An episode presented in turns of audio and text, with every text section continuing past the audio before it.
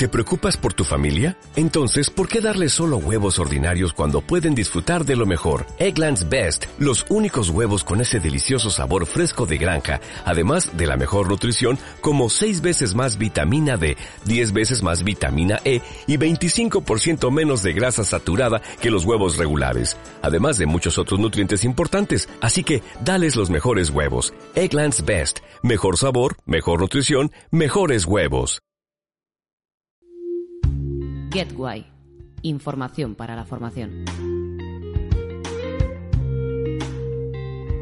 Muy buenas, bienvenidos a un nuevo programa de GetWhy, el podcast que acerca realidades complejas para mentes inquietas. A mi lado están Pablo Zuazo, muy buenas Pablo. ¿Qué tal Álvaro? Encantado de estar aquí. Y Yolanda González, ¿qué tal? Hola Álvaro, buenas tardes. En el programa de hoy vamos a tratar una cuestión filosófica, la felicidad. Todas las filosofías a lo largo de la historia han reflexionado sobre este problema en el ser humano como plenitud de la vida y objetivo al que todos queremos llegar. Además, nos acercaremos a este concepto desde el prisma religioso, en concreto desde la perspectiva judía, cristiana y musulmana. Para ello, es necesario sentar las bases iniciales acerca de cómo sucede el fenómeno religioso en el ser humano y, por otro lado, observar el deseo de felicidad que contrasta con la limitación del ser humano. Yolanda, cuando hablamos del fenómeno religioso del hombre, ¿de qué hablamos exactamente? Mira Álvaro, la realidad es que a día de hoy son muchas, muchas las cuestiones que separan y dividen a los hombres, pero tras esa apariencia de diversidad hay algo que les une y es común a todos ellos. Y esto no es otra cosa que su dimensión espiritual. Así, el fenómeno religioso se constituye como ese elemento común de la base de la naturaleza humana que pretende dar respuesta y saciar el anhelo del hombre. La dimensión espiritual del hombre se pregunta por el más allá. Tiene pues un deseo de trascendencia, de algo que le sobrepase.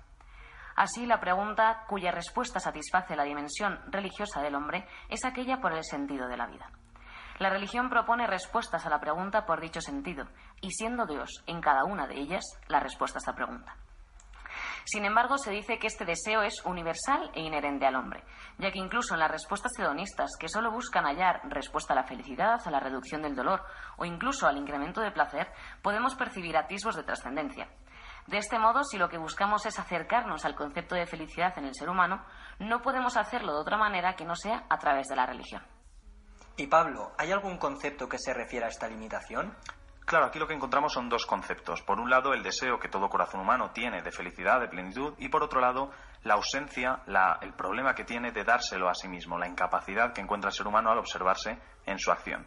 ¿Qué es lo que pasa? Que por mucho que yo no encuentre ese bien ausente que llamaba Santo Tomás, el deseo de un bien ausente que tiene, por mucho que no encuentre ese bien que, no logro darme a mí mismo, yo sigo teniendo ese deseo en mi corazón.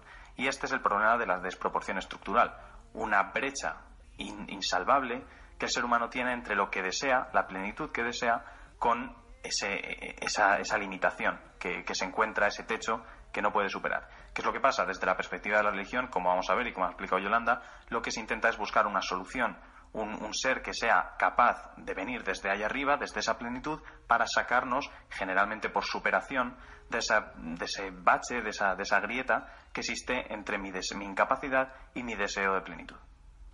Bueno, pues vamos con la primera perspectiva religiosa. Adelante, Pablo judaísmo parte de la premisa de que el ser humano es un ser finito que posee el potencial de abrirse al infinito. Así reconocen la plenitud de la vida como un fin y conciben al hombre como un ser incapaz de logrársela por sí mismo.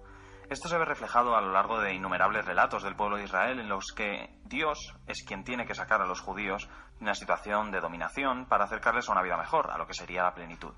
Precisamente esta es la línea que se sigue, que Dios es capaz de superar por elevación la brecha entre el hombre y su limitación y la plenitud. Una vez se reconoce esto, el judío pasa a tener una posición activa en su vida, con una serie de mandamientos que, complementados con el estudio de la Torah, te pueden acercar a la felicidad.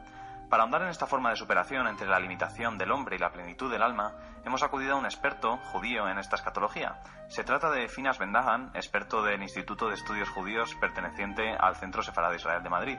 Hemos hablado con él y esto es lo que nos ha dicho.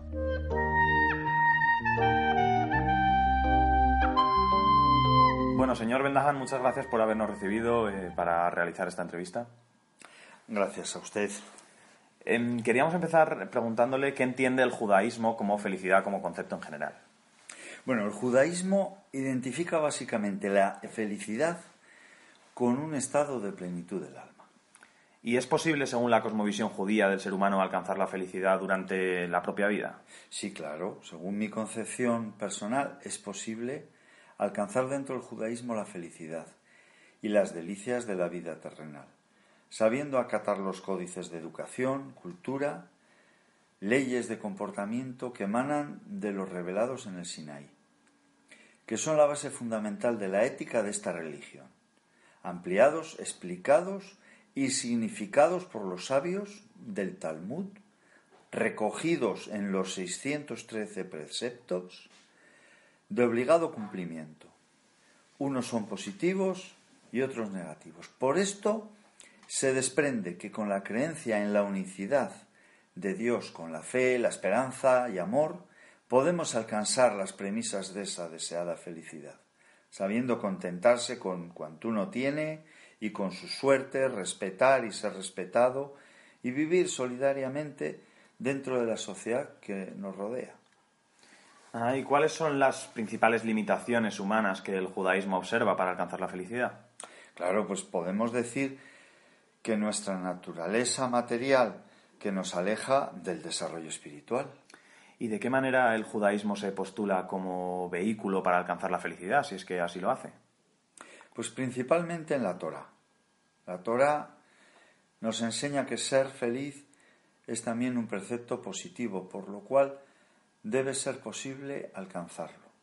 Se basa en apreciar las oportunidades de la vida misma que nos presenta, sabiendo que cada momento puede ser aprovechado para crear vínculos con Dios y con otros seres humanos. Y por último, ¿qué comportamientos, acciones o creencias específicas se postulan desde el judaísmo como maneras de, acercarse a la felicidad? Bueno, pues hay seis consejos muy claros e importantes en el pensamiento judío que nos da para alcanzar la felicidad. El primero es reconciliarse con el pasado y eliminar los recuerdos negativos del pasado. Segundo, tener un proyecto de vida con un objetivo espiritual definido Tercero, valorar lo que tenemos y agradecer por ello y no quejarnos por lo que nos falta. Cuarto, la felicidad, que no depende de los acontecimientos, sino de la interpretación que, nos hacemos de ellos. El quinto, no hay felicidad sin amor. Y por último, el sexto, la felicidad que depende de la relación entre lo que uno desea y lo que uno obtiene. Es decir, pensar que el esfuerzo está en nuestras manos, pero el resultado depende de Dios. Una vez conocemos cómo afrontan estas cuestiones el judaísmo, vamos a dar paso al cristianismo de la mano de Yolanda.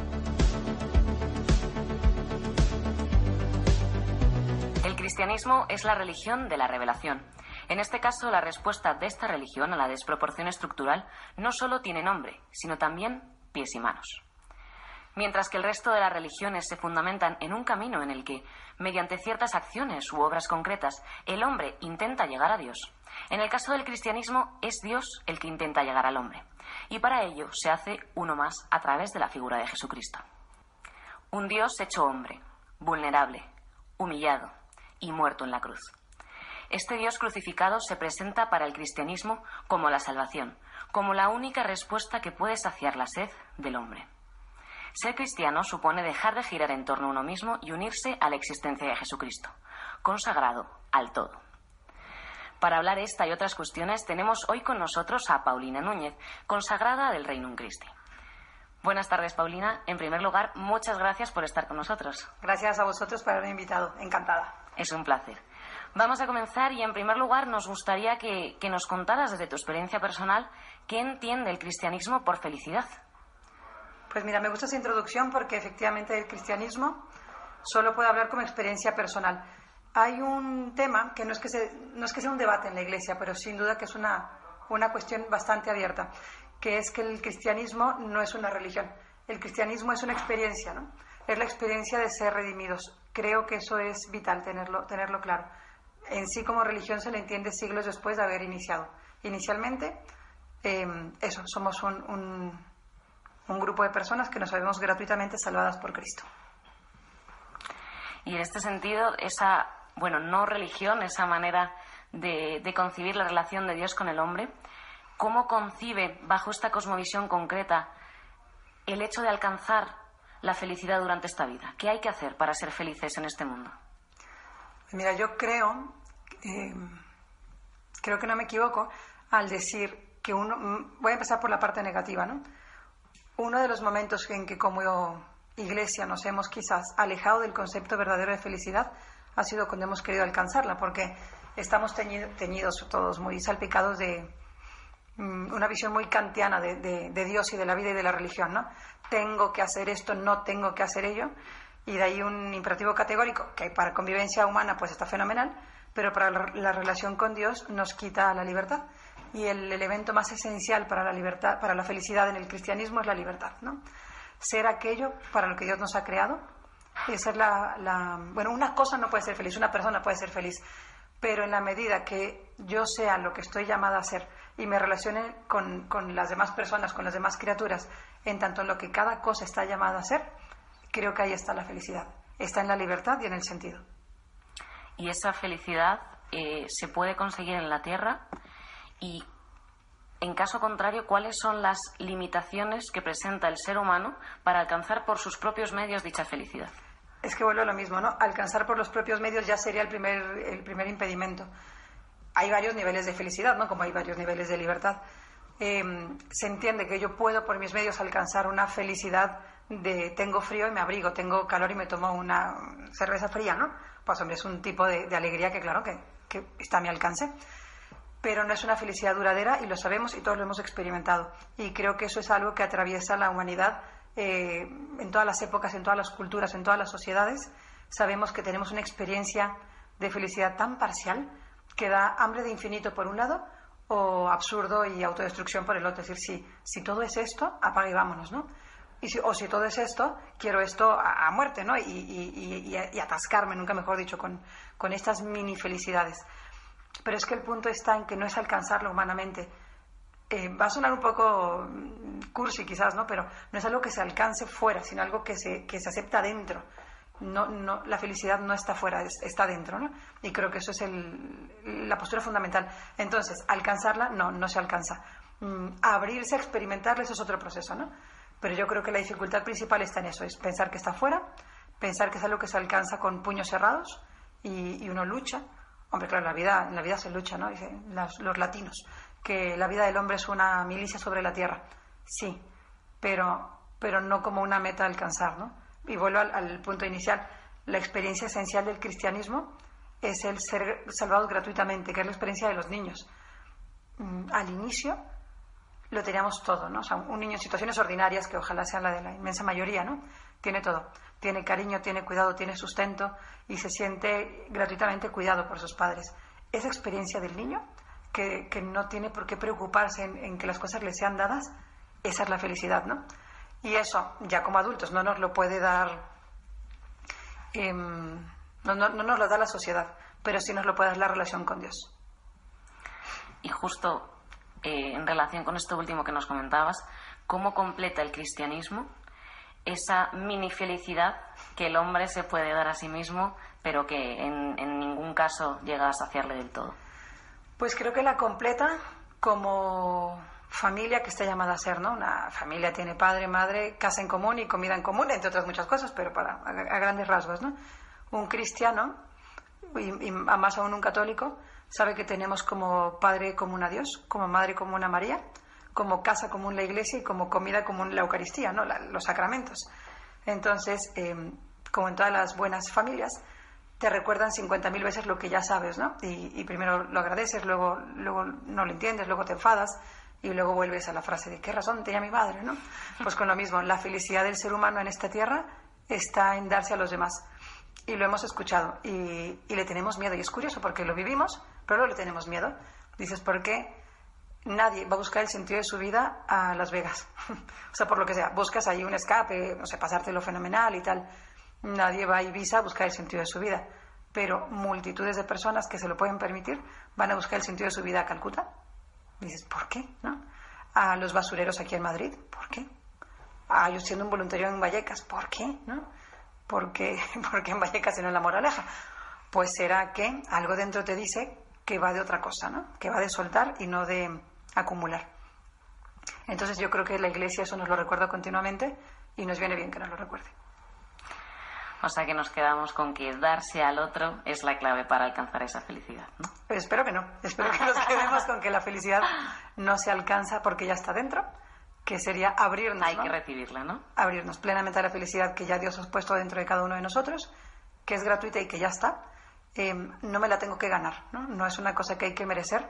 Entonces yo no soy digno de felicidad y tú sí. No, el punto es que nadie es digno, ya la tenemos todos, ¿no? Como los niños. Un niño no le has de comer porque sea un bebé guapísimo, le has de comer porque es un bebé, ¿no? E, eso hace Dios con nosotros, nos lo da todo porque somos ontológicamente menesterosos. Luego está en que los talentos humanos que tengamos sean para ayudar al otro y que yo haciéndote feliz sea yo feliz, más feliz todavía, ¿no? Pero la felicidad esencial nos la da Dios. Eso es. O sea que somos unos receptores de la misma. Efectivamente, somos un mendigo que le dice otro mendigo donde hay pan. Vale, y por último, ya para terminar, ¿crees que es universal el deseo del hombre de una felicidad que se muestra que no se puede dar a sí mismo? Sí, yo creo que es universal y que sería inhumano y en nuestro caso herético pensar que no hay felicidad en esta tierra, ¿no? La felicidad Dios la piensa, sí para la vida eterna, pero también para el aquí y para la ahora, ¿no? Desde el inicio del, cristianismo se ve con mucha desconfianza y con mucha suspicacia, ¿no? A quien solo habla de una felicidad futura. Eso no es verdad, ¿no? Si Cristo se encarnó, es que aquí también hay felicidad en esta tierra. Y luego la plenitud de la felicidad en la vida eterna, sí, pero ser felices aquí y ahora. Fenomenal, pues con esto último nos quedamos. Muchas gracias por habernos acompañado en esta tarde, ha sido un absoluto placer. Para mí también, muchas gracias.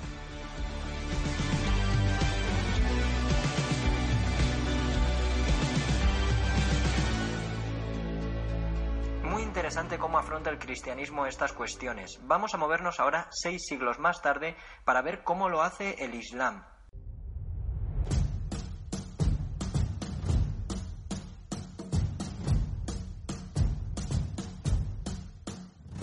Según el Corán, el único camino de alcanzar la felicidad es mediante el abrazo del Islam y la búsqueda de la satisfacción de Alá.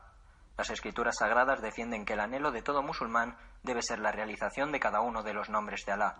Esto significa que debe comportarse según lo que Alá pide de la persona, a la que limpia y purifica con el objetivo de comprender cada uno de los aspectos que le rodea. Para ello, el Islam considera importante que el ser humano se prepare ante las dificultades de la vida y se esfuerce con el fin de satisfacer a Dios que, tras la muerte, es indulgente con sus fieles que han convivido conforme a su palabra y han obrado con el objetivo de transmitirla. Para hablar de ello contamos con Ignacio Gutiérrez al teléfono, profesor de la Facultad de Estudios Árabes de la Universidad Autónoma de Madrid. Muy buenas, Ignacio. Buenas tardes. Eh, la primera pregunta, eh, ¿qué entiende el Islam por felicidad? El Islam entiende por felicidad, en primer lugar, atenerse a las normas y a los códigos que se han hecho revelados sobre los creyentes y por lo tanto seguir una pauta de vida y de fe que va en la línea este convencimiento. Es decir, más feliz se es cuanto más y mejor se cumplen los dictados y postulados de la normativa islámica. ¿Y es posible, según la cosmovisión islámica del ser humano, alcanzar la felicidad durante la vida? Sí, el, el Islam en líneas generales di- distingue dos tipos de felicidades. La, la felicidad es, la felicidad primera es aquella que se da en, en este mundo, la vida mundana, por llamarla así, en la que hay que cumplir los preceptos de la fe y vivir acorde los dictados de la religión. Y luego está la felicidad en la otra vida, que será la recompensa por haber sido buenos musulmanes en esta existencia. Entonces, en ese sentido, son dobles, una, doble felicidad que va la una vinculada a la otra. Eh, hay que tener en cuenta que, claro, siempre que uno intenta en esta vida conseguir la felicidad, la obtiene. Es decir, muchas, en muchas ocasiones hay algo que impide en este sentido, es el destino o lo escrito, según una cosmovisión clásica musulmana, que hace que uno no esté predestinado para ser feliz en el concepto sensorial, sensitivo que tenemos, es decir, de sentirnos felices, dichosos, tanto en lo material como en lo espiritual, como en lo afectivo, etcétera. Pero eso no quita no permita una felicidad en la otra vida. ¿Y cuáles son las principales limitaciones humanas que el Islam observa para alcanzar la felicidad? Pues las limitaciones humanas son sobre todo el concepto de la relación con la revelación y con los designios de la divinidad. Es decir, muchas veces la imposibilidad de la felicidad viene dada por la falta de comprensión de lo que verdaderamente está asignado que vivamos, es decir, en el sentido de que hay un destino para cada persona, cada persona ha de cumplir su finalidad como buen musulmán y muchas veces esa incapacidad para comprender los límites de lo que es el proceso o el intento de ser felices es lo que lleva a la frustración. Es decir, no entender y no asimilar cuáles son esas facultades y esas necesidades que todo creyente debe cumplir. Eso tiene mucho que ver con la noción, como hemos dicho antes, de, determinación y sobre todo con, los, con el concepto de en qué sentido tenemos que ser unos buenos creyentes. En teoría, y esto vuelve a lo anterior, si somos creyentes, si aplicamos nuestra fe, si hacemos buenas obras, si nos interrelacionamos con el, con el contexto, con la gente, con la sociedad con la que vivimos, estamos poniendo todos los fundamentos para ser felices. Pero en ocasiones esta felicidad no se consigue, bien porque vivimos en una situación de pobreza que a pesar de nuestros esfuerzos no se, no se nos remite, bien porque nos vemos sacudidos por la desgracia, bien porque nos vemos atenazados por una enfermedad que no podemos curar a pesar de que nos consideramos unos magníficos creyentes, o bien porque si sufrimos una situación de injusticia, ya sea derivado de un sistema político represivo o de un contexto que nos atenaza y no somos capaces de aplicar una solución o una visión también muy característica del concepto tradicional islámico de felicidad y de la propia existencia, que es la concepción de, la concepción de paciencia y de sobrevenir a todas estas dificultades y grandes desgracias que nos acaecen. Es decir, hay un dicho y una percepción muy extendida en la cultura árabe-islámica y es de que la paciencia y el saber soportar las penas es un tesoro que nunca se agota. Es decir, si no somos capaces de conseguir la felicidad, habiendo hecho todo lo posible, todo lo que está en nuestra mano, desde el punto de vista de lo correcto y lo ético para conseguirlo, no tenemos por qué sentirnos frustrados y debemos aplicar este concepto de paciencia y de atenernos a lo que nos ha sido dado. ¿Y de qué manera el Islam se postula como vehículo para alcanzar la felicidad, si es que así lo hace? Es el vehículo principal, porque dentro de la noción de la vida según los preceptos musulmanes, cumplir esta noción de vida, llevar a cabo los mandatos de Dios que se basan sobre todo en la fe y en una buena relación con los demás, en hacer buenas obras y en hacer que los demás también se sientan felices, todo esto son los fundamentos para conseguir la felicidad. Nuestra felicidad parte también de una felicidad colectiva. Cuanto más felices sean los que están a nuestro alrededor, más felices podemos ser nosotros porque a la vez tenemos que participar en generar la felicidad de quienes nos rodean y generando la felicidad de los, de los demás generamos una felicidad propia para nosotros. Y por último, ¿qué comportamientos, acciones o creencias específicas se postulan desde el Islam como forma de acercarse a la felicidad? La, pues sobre todo son dos claramente y bien diferenciadas. Es el hecho de la fe en Dios, en sus enviados y en su texto revelado, que ya es el primer precepto para conseguir esta felicidad.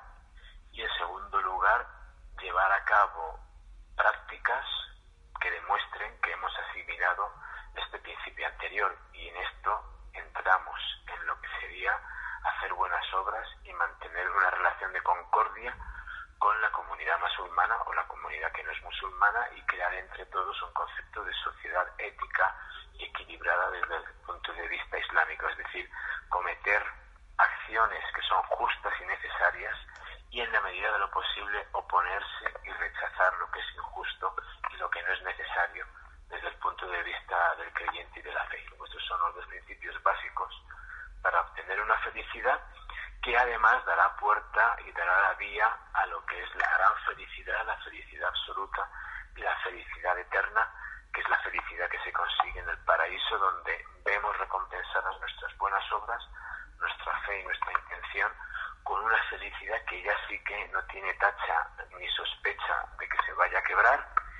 va a ser absoluta en el sentido de que es una felicidad colmada y plena. Pues muchísimas gracias Ignacio por ayudarnos a responder estas cuestiones. De nada, muchas gracias a vosotros.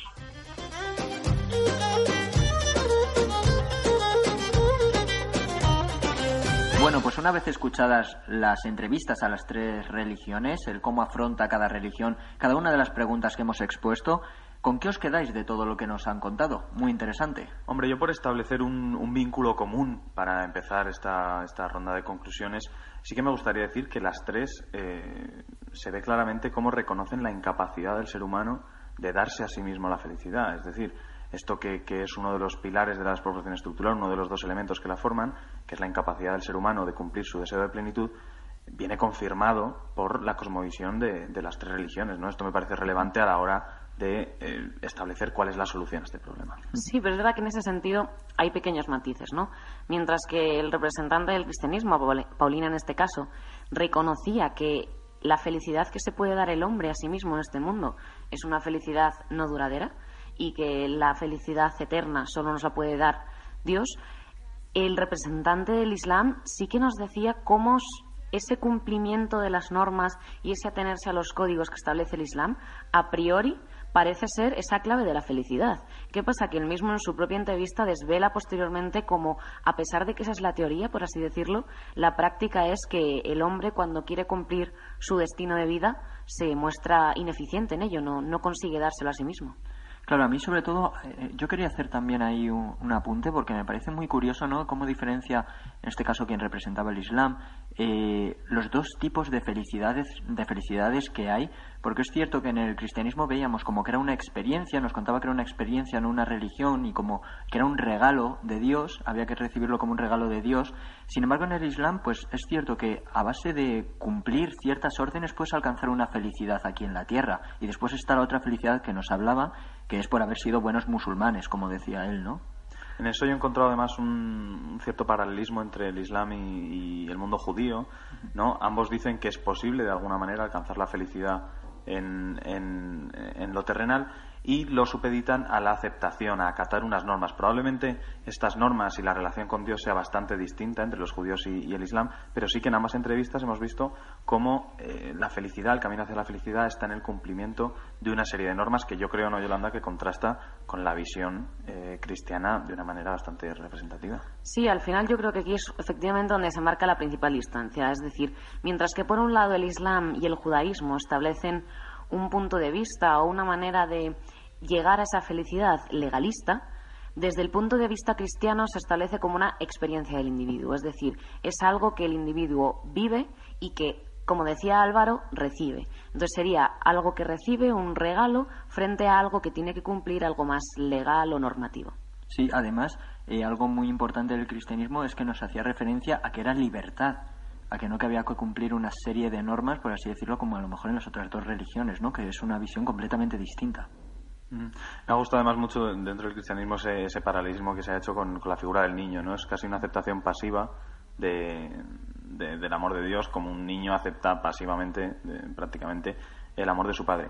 Eh, yo creo que además, eh, por terminar, eh, es curioso ver cómo también de nuevo las tres religiones convergen en la existencia de la felicidad y en la posibilidad de alcanzarla a través de la religión. ¿no? Esto puede parecer obvio, pero mm, conviene, yo creo conviene, conviene recordarlo. Finas, en, en concreto, el, representante del judaísmo, nos decía cómo incluso la Torah lo reconoce como una obligación, es decir, tenemos obligación de ser feliz y por lo tanto de esto se puede destilar que eh, es posible ser feliz.